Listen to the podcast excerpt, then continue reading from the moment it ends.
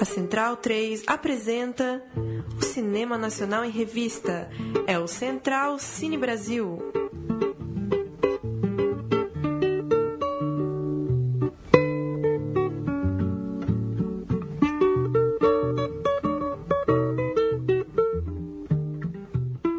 Central Cine Brasil no ar, mais uma edição do nosso programa que trata de cinema nacional aqui na Rádio Central 3. Toda quinta-feira à noite chega um novo programa que você pode ouvir em central3.com.br, também assinar nos feeds que estão aí no nosso site para recebê-los é, assim que forem ao ar. Edição de número 6 do Central Cine Brasil começando agora. Eu sou o Paulo Júnior, aqui nos estúdios da Central 3 em São Paulo. Tenho a companhia de Lucas Borges, tudo bem? Muito boa noite, Paulo Júnior. Tudo bom com você? Maravilha. O programa de hoje vai tratar de Meu Amigo Hindu, filme que você, Lucas, acompanhou é, a pré-estreia, a coletiva de imprensa, o coquetel, a festa de lançamento do filme aqui em São Paulo há dois dias, na última terça-feira. Filme do renomado diretor Hector Babenco, que chega aos cinemas no dia 3 de março. É, dá sua, sua impressão geral aí do, do burburinho que o Babenco e a outros figurões aí do cinema brasileiro ainda são capazes de armar. Pois é, um filme autobiográfico, ainda que o Babenco é, tente rejeitar um pouco esse título, a gente vai falar disso ao longo do programa.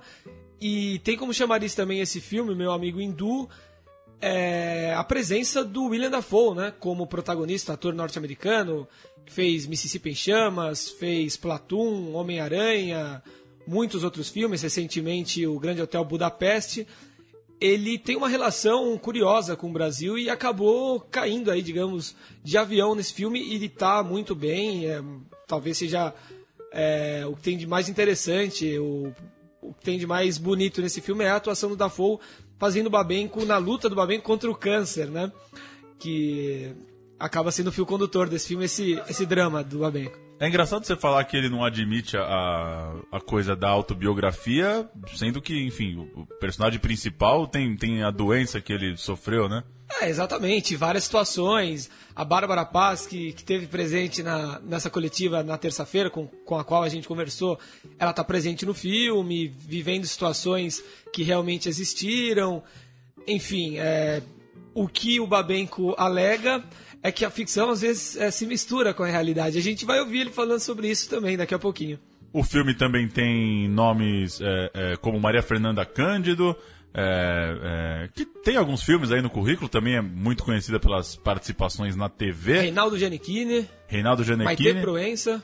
Pô, timaço, hein? Porra, meu. E o filme se passa aqui em São Paulo, né? Onde o Babenco vive. Ele é, é, é um habituê, né? Da região central, assim. É, morou no prédio onde nós vivemos, né? Na Avenida São Luís. Ele e a Bárbara Paz. Pois é, na, no bairro da República. E chama então o primeiro áudio que a gente vai ouvir, uma presença é, que não é do script, né? Mas que marcou presença no evento. Pois é, Arnaldo Jabor é cineasta muito famoso, muito conhecido é, crítico, jornalista, ele esteve presente como amigo do Babenck, como especialista em cinema. E a gente vai ver a primeira dessa série de sonoras de entrevistas do Jabor falando como o meu amigo hindu tem um valor enquanto filme autoral. Vamos lá um momento importante porque é um, é um filme, o filme que o Babeco fez é um filme que, de certa forma, no bom sentido, vai na contramão um pouco dos filmes que estão sendo feitos no Brasil, onde a palavra arte foi, de onde a palavra arte foi banida, só existe agora entretenimento. Né? Só existe realmente no cinema, no cinema brasileiro hoje em dia uma espécie de cópia mal feita do que os Estados Unidos estão fazendo, as comédias românticas medíocres, etc. Então, o filme do Babeco é um filme de autor. Aproveita a chance para dar uma cornetada aí nas comédias, né? O que já está virando rotina também dos críticos é, brasileiros. Né? Ainda que esse filme seja distribuído pela Globo, né? Que, que é a grande produtora da, dessas comédias de gosto questionável que levam muita gente ao cinema. Engraçado que eu flagrei no final do filme, enquanto a equipe do filme estava tirando foto, o Jabor conversando com o um jornalista e dizendo: É, o Babenco quer negar, né, que é um filme autoral, mas é claro que é um filme biográfico, tá na cara. O Jabor falando sobre isso. E, bom, como você disse, é o, o Dafoe interpretando o diretor desse filme é, enquanto um paciente né, que está cuidando do câncer. Enfim, é difícil negar que seja, que seja um filme biográfico. Mas além disso, é um filme de cenas muito bonitas, corajosas. É, apesar de ter essa, essa distribuição da Globo e ser um filme que vai ter um, um certo apelo comercial, tem, tem nudez, tem, tem cenas fortes de violência, enfim. É um filme franco, bonito e eu acho que vai agradar a crítica, sim. Filme que foi apresentado pela primeira vez na Mostra de Cinema de São Paulo. Estreou a mostra, né? A de 2014, né? Não, Não, do, do ano passado. A mais recente, 2015, a de 15? É, é. Legal. É, só para passar aqui alguns filmes do Babenco, para quem de repente é, não lembra, não está tão familiarizado com a, a, filmografia do diretor. O Passado, de 2007, Carandiru, 2003, Coração Iluminado, 98, Brincando nos Campos do Senhor, em 90, Iron We, de 87, é, O Beijo da Mulher-Aranha, de 84, talvez é, um dos grandes sucessos dele de crítica, né? Rendeu um Oscar de melhor ator, inclusive, por William Hurt. Isso. Pichote, A Lei do Mais Fraco, de 80. Lúcio Flávio, Passageiro da Agonia, 77. O Rei da Noite, em 75. É, a gente vai falar depois no bloco de história sobre as participações brasileiras no Oscar. É, o Beijo da Mulher-Aranha também rendeu indicação para o Babenco é, como melhor diretor, diretor né? Sim. É, é, indicação que, que de fato é muito marcante, né? Uma, no meio dos anos 80 tal. Ainda era uma época que o cinema brasileiro ainda estava produzindo bastante, é da primeira metade da década de 80, mas de fato uma coisa muito importante para a biografia do diretor. Exato. Ele vai falar agora, a gente vai ouvir a primeira sonora de Hector Babenco, sobre essa linha exatamente entre ficção e realidade. Ele que é, faz um filme muito provavelmente, ou enfim, é, não assumidamente, mas claramente autobiográfico, vai falar um pouco disso é, na, na estreia, há dois dias. Ele disse isso no lançamento de Meu Amigo Hindu, aqui em São Paulo. Vamos ouvir. É, é um ensaio do Milan Kundera que fala que o escritor, o autor, desconstrói sua própria casa para reconstruir com os mesmos tijolos, com as mesmas portas, com as mesmas janelas, a sua outra casa, que é a casa da ficção. E eu pegando essa metáfora meia pífia, é, é, é, é eu faço é, ponto de referência nela para falar de coisas que nunca pensei e que agora estou sendo obrigado a refletir sobre elas. Eu nunca pensei ao escrever esse filme é, é, em procurar uma salvaguarda para o narcisismo, porque eu acho que o narcisismo em todos nós existe de alguma forma, mais exposta, menos exposta. Eu, digo que, eu diria que até é uma forma de sobreviver, né? Todos nós temos um nome, uma marca. Você, quando escreve um artigo, ele é assinado. E eu escrevi essa história porque era um ato compulsivo. Eu não escrevi essa história querendo dizer algo. Eu utilizei memórias, é, fontes, referências pessoais é, é, é, com uma forma muito cuidadosa e em nenhum momento pensando em tentar que elas se reproduzam para tentar dizer isto ou aquilo. Eu tentei escrever uma ficção partindo do princípio de que já tinha o final da história. O final da história era uma mulher nua dançando debaixo da chuva. O Babenco acaba contando o final do filme, né? No, no final dessa, dessa, dessa sonora que a gente ouviu aqui. E é uma cena que de fato aconteceu. A Bárbara Paz, na próxima entrevista, na, na próxima eh, fala que a gente vai ouvir, conta sobre isso. E o filme retrata essa relação também. Né? A Bárbara Paz que surgiu no, no, no, reality show da SBT, na Casa dos Artistas, não ela, lembro o ano. É, como é 2000, 2001, aí, ela tinha né? uma carreira no teatro, né? É. E a partir daí começou a despontar muito mais na televisão e no cinema. Deve ter é, mais de uma dezena de filmes é, é nos últimos 15, 14 anos. Sim, por aí. E o filme mostra essa relação e mostra a importância da Bárbara Paz é, nesse período de recuperação do Babenco. E tem essa cena, que é uma das, cenas, das belas cenas do filme, essa cena que encerra é, o longa. E a Bárbara Paz vai detalhar agora um pouquinho do que se trata, como aconteceu tudo isso, uma história curiosa aí contada pela atriz. Claro, não tem como dizer não, é a Sofia o nome do personagem. Sim, sou eu, a, a cena da, da chuva aconteceu, tá? Cinco anos atrás, eu não sei nem se ele quer que eu fale, mas eu vou falar. Tudo bem, Hector? Claro, mas. É, não, existiu, ele estava. Ele tá, não, existiu porque ele estava num momento muito. Ele estava num dia muito febril, ele não estava bem. A gente estava na praia e. E eu gosto de dançar muito, como o Jabô não sabia, mas eu danço. E, e, e ainda vou fugir com a, com a turma da Pirabausch. Enfim, e, e aí eu decidi, estava chovendo muito, estava chovendo muito, cântaros assim. E eu adoro dançar na chuva, e aí eu comecei a dançar, queria tirar ele desse estágio, desse momento. Tava só eu e ele, sozinhos, na beira da praia. E aí ele falou no final, foi uma hora e meia eu dançando. Não era Singing in Rain, era... E aí ele disse, esse é o final do meu próximo filme. Isso fazem cinco anos, seis Falei? anos. Nem me lembrava. Pô, até que tá rápida a produção do Babenco, porque assim, em cinco anos ele, ele conseguiu viabilizar É, ele financeiramente, é, e- achar os atores e fazer o filme.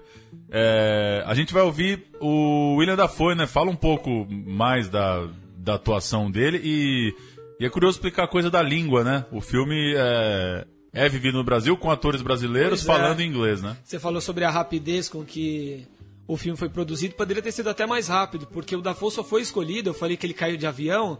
Leandro e a mim gostou dessa frase. Na verdade, eu queria ter falado que ele caiu de paraquedas. Mas o Dafoe só foi escolhido porque uma série de atores brasileiros não puderam fazer o filme, como o Babenco explica da. é, o Babenco não vai explicar aqui, né? Porque essa sonora a gente não explicou, mas ele a gente não selecionou, mas ele disse na coletiva que alguns atores brasileiros é, foram, foram requisitados, foram convidados e não puderam fazer o filme, então o Dafoe acabou sendo escolhido. E aí o filme todo começa a girar em torno dele, né? Em torno do ator norte-americano. E é curioso que ele tem uma relação antiga né, com, com o Brasil, o, o Dafoe. Ele criou uma relação com o seu Jorge, tem um clipe do seu Jorge, acho que é Tive, Tive Razão, o nome da música, no qual o Dafoe aparece. Aí o seu Jorge participou do filme do Wes Anderson, A Vida Aquática de Dr. Zizu, se não me engano- é esse o nome.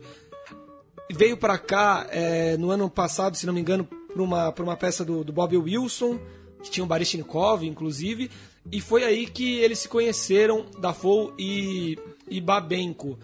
O Dafoe vai contar agora, então, é, como foi interpretar o próprio diretor do filme e como, como se desenvolveu essa relação entre eles, as orientações passadas pelo Babenco para esse papel. E só pra acrescentar, o filme, então, os atores brasileiros falam inglês, mas ele vai ser lançado com uma versão dublada em português. Isso aí é- Os próprios atores. É, a é, gente pode até se estender sobre isso depois dessa, dessa pergunta, porque o Babenco explica um pouco também Ah, sobre legal. o assunto. Vamos ouvir então, da Foi. That sometimes we'd approach a scene and I'd say, Hector, I'd either ask, did this really happen? Or where does this come from, this scene? And sometimes he'd tell me an interesting story. Sometimes he'd look at me like, you're crazy. You're Diego. You tell me. We're making a movie here. Ator falou agora sobre a curiosidade dele próprio, né? Às vezes questionar o Babenco sobre isso aqui aconteceu de fato, de onde veio isso, né? E o Babenco, mais uma vez, despistava, né? Você, você que é o protagonista, você tem que saber se isso aconteceu ou não. Pois é, che- cheio de ingredientes curiosos, né? Um é, é essa coisa de você convidar alguém pra viver você mesmo, mas manter uma relação que você não quer deixar isso É. muito claro. Até talvez pra não pressionar o ator, né? De, de, não, de não querer fazer uma. Com certeza a ideia não era que ele fizesse uma atuação à, à imagem e semelhança do Babenco. Sim. É, e também esse fato, como você explicou, de, de cair um, um estrangeiro, né? Ter que. E, e querendo ou não, ser uma figura conhecida, né? Isso muda Bastante. completamente a promoção do filme, né? As referências, a forma que as pessoas passam a ver, né? Ainda mais em. É, em momento de. mais, né? É, em momento de discussão também, de espaço para o cinema brasileiro, né? Ou talvez de gente que ainda tem preconceito é, é, com o cinema brasileiro na hora que chega no cinema e tal. Sim. É, tem um, um ator gringo mais do que conhecido, né? É, um cara que. O Homem-Aranha passa uma vez por mês na televisão, né? As pessoas conhecem em geral por causa disso. Pois é, e, e aí você tem um cara com esse peso, muda um pouco de. Pelo menos de estética, assim, de figura o filme. Né? E ele tá muito bem, é, é sofrível, assim, é, é muito dramática a atuação dele, magro, cheio de rugas. é- parece realmente uma pessoa abalada pela, pelo câncer, né? O Dafoe que já deu declarações recentemente falando que tá meio tranquilo de Hollywood, quer fazer filmes com diretores fortes. Ele já gravou com, com o Scorsese, o Wes Anderson, como eu falei agora, né? Quem mais? Lars von Trier no Anticristo, né? E veio com bastante humildade, né, para gravar aí com, para fazer o filme com o Babenco, sem nenhuma afetação na coletiva, falando com as pessoas normalmente. Parece ser um cara bacana. Chama então aí a última, última fala, a gente vai ouvir mais uma vez o Babenco pra fechar o bloco. É isso, como a gente antecipou, o Babenco vai explicar o porquê do Dafoe é, acabar tendo sido selecionado para esse filme e vai falar sobre uma situação estranha do filme. Se tem alguma coisa, algum ponto negativo para mim é isso. É, uma série de atores brasileiros, esses atores que a gente tá cansado de ver em novelas da Rede Globo falando inglês, inglês com sotaque, é claro, a ponta estaiada com indicações para Seattle, Washington. Fica uma, sei lá, fica, um- fica meio né, surreal, pouco crível, mas enfim, é isso. O filme teve que ser feito assim. O Babenco vai explicar por quê.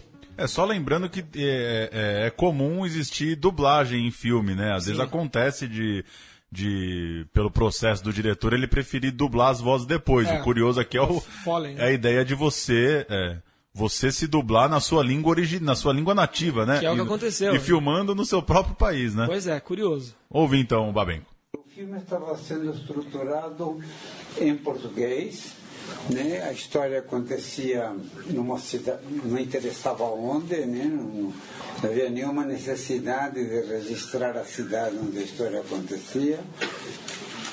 O personagem ia para os Estados Unidos e voltava, exatamente como está no filme. E eu tive imensa dificuldade no momento no qual decidi fazer o filme para conseguir elenco. Ah, Os quatro ou cinco atores que eu procurei para fazer o personagem estavam todos eles comprometidos a longo prazo. Televisão, no, minisséries, peças de teatro, filmes já comprometidos. E fui começando a ficar um pouco agoniado. Aconteceu que eu fui ao teatro ver uma peça do Bob Wilson, como vou sempre que ele aparece por estas terras, a ver o que ele está propondo, e o William estava trabalhando junto com Baryshnikov numa peça, e a gente saiu para jantar e conversamos a respeito do que achávamos do trabalho de cada um e acabamos nos envolvendo e, e ele se propôs a fazer o filme e aí o filme teve imediatamente que ser feito em inglês. E eu achava que não havia nenhuma traição. É, é, é, é, o Paulo Sorrentino acabou de fazer um filme em inglês, o Lars von Trier filme em inglês, um- ninguém é obrigado a filmar nossa língua materna e a versão dublada do filme, que provavelmente terá um lançamento mais discreto, menos presente que a, que a versão em inglês, que é original, né, sem ter medo de dizer isso. É, foi um pouco um acordo que a TV Globo me sugeriu e me ajudou a fazer a dublagem, uma dublagem única no Brasil. Todos os atores, absolutamente todos os atores, se dublaram a si próprios. Única no Brasil, então, segundo o Babenco, Sim, né? o De Babenco, atores inédito. brasileiros fazendo um filme em outra língua e depois é, se dublando em português. É isso. 3 de março, então, a estreia. Quinta-feira que vem, é, Meu Amigo Hindu. Vale a pena assistir, bom filme. E por ser lançamento da Globo, não deve tardar muito pra, pra, Tá pintar na etc. TV também, se tiver um, um bom lançamento, repercutir bem, né? Sim, vão ser 100 cópias do filme, deve estar bem difundido aí pelos cinemas do país também. Vão, vão, vão sobrar oportunidades para ver esse filme. Vamos com a história.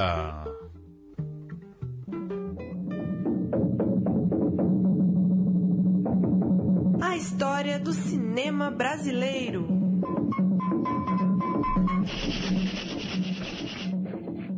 O cinema brasileiro será representado no Oscar desse domingo com O Menino e o Mundo, filme de Ale Abreu, que concorre ao prêmio de melhor animação. E no clima da mais famosa das festas do cinema mundial, a gente vai lembrar algumas participações do Brasil e de brasileiros no evento.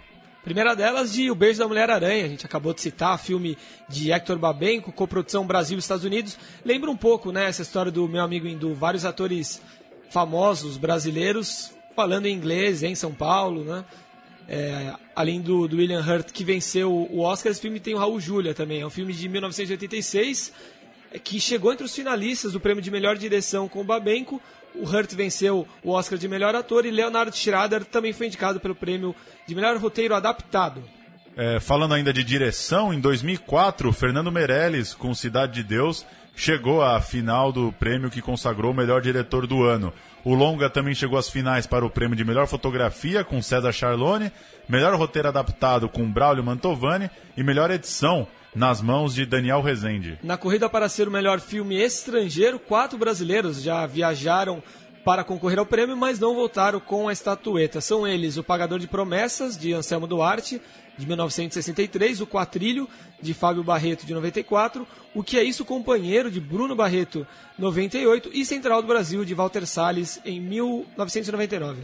Central do Brasil também rendeu para o Brasil a única indicação para os prêmios de melhor ator ou, ou atriz. Fernanda Montenegro foi finalista pela atuação no filme. Ainda falando em Walter Salles, seu longa Diários de Motocicleta, produção que envolve sete países, levou o Oscar de melhor canção original com Ao Outro Lado del Rio, do compositor uruguaio Jorge Drexler. Ainda na música, outras duas indicações brasileiras. Ari Barroso, em 1944, pelo filme Brasil com Z, e a dupla Carlinhos Brau e Sérgio Mendes, com Rio, animação de 2012. E chegando ao documentário, o nosso país marcou presença em dois filmes recentes: Lixo Extraordinário, de Lucy Walker e Angus Ainsley, de 2010, e O Sal da Terra, de Juliano Salgado e Vin Wenders, do ano passado, documentário sobre a obra do fotógrafo Sebastião Salgado.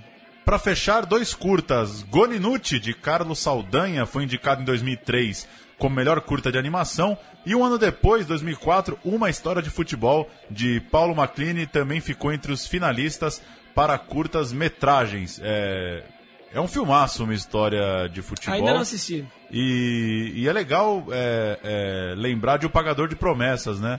Que é um filme que, que, eu, que eu acho muito bom, assim, da... Sim de filmes dos anos 60, assim, para mim é um dos, um dos mais agradáveis, assim, de assistir. Acho que ele é, é tem, segue tendo uma linguagem, assim, é. bem universal. Não é tão fácil, às vezes, né, assistir um filme tão antigo, né? Pois é, o Pagador de Promessas acho que escapa é, disso, né? Ele sim. ainda funciona como uma, como uma novela pra, é atual, até hoje. E, e é curioso lembrar, né? Teve uma fase boa, né? No, no Brasil, três filmes em sequência nos anos 90 o Quatrilho, que é isso, o companheiro central do Brasil, chegando às finais. Lembrando que depende muito da concorrência, depende muito é, é, do filme, de, de, com quem que ele está brigando. Eu tô, tô com a lista aqui de alguns filmes é, escolhidos pelo Brasil para concorrer, mas que não chegaram a ser indicados. Que horas ela volta é, nesse ano? Hoje eu quero voltar sozinho, no ano passado. 2014 o Som ao Redor, 2013 o Palhaço, é, vários filmes de, de, de, alta qualidade mesmo, é, e que, enfim, depende ali da escolha da academia, depende do que... O ano que meus pais saíram de férias, 2008, chegou a ser pré-indicado, né? foi para a lista ali é, é, dos filmes que quase chegam à final... Mas é isso, né? Depende muito da, da, da, concorrência e, e é, a maioria das pessoas lembra, por exemplo, que na torcida para Central do Brasil pois a vida é, é bela. Era meu favorito, ganhando. né? Eu tinha pelo menos uma esperança, mas aí vem um filme como A Vida é Bela. Pois é. Né? E é curioso como, às vezes, enfim, não é que. Não é que a premiação deve pautar o que, que você acha de um filme, né? Longe disso. Até porque a premiação tem diversos interesses que às vezes escapam só do cinema, né? Mas elas trazem, né, atratividade, né? É, não dá para negar que o Menino e o Mundo, por exemplo, chegar ao Oscar vai fazer com que muito mais gente Sim, assista. E, e, não dá para negar que filmes como Central do Brasil ou Que é Isso, Companheiro, são muito lembrados hoje, um pouco por causa disso também, pela expectativa de, de das pessoas estarem reunidas ali para assistir o prêmio. Vamos de música? Vamos ouvir o Jorge. Jorge Drexler, vencedor do Oscar com música do filme Diários de Motocicleta. A gente vai ouvir e volta com as notícias. Clavo mi remo en el agua, llevo tu remo en el. Creo que he visto una luz al otro lado del río.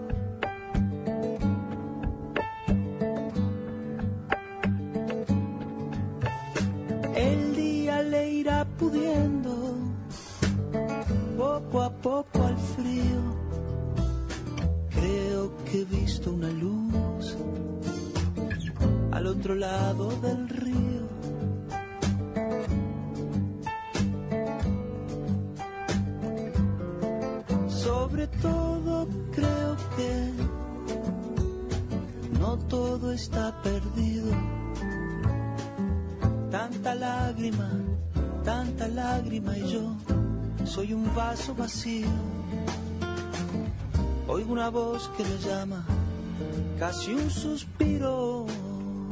Rema, rema, rema.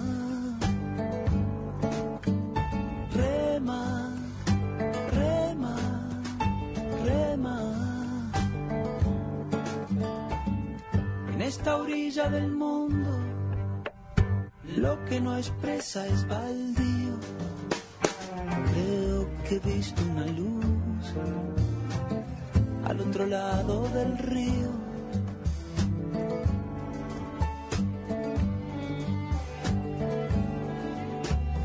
Yo muy serio voy remando, muy adentro sonrío. Creo que he visto una luz al otro lado del río.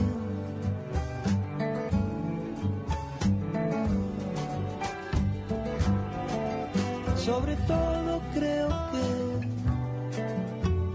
no todo está perdido. Tanta lágrima, tanta lágrima y yo soy un vaso vacío. Oigo una voz que me llama, casi un suspiro. Rema, rema, rema.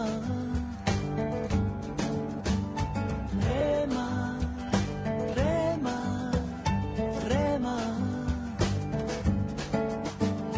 Clavo mi remo en el agua, llevo tu remo en el mío. Creo que he visto una luz al otro lado del río.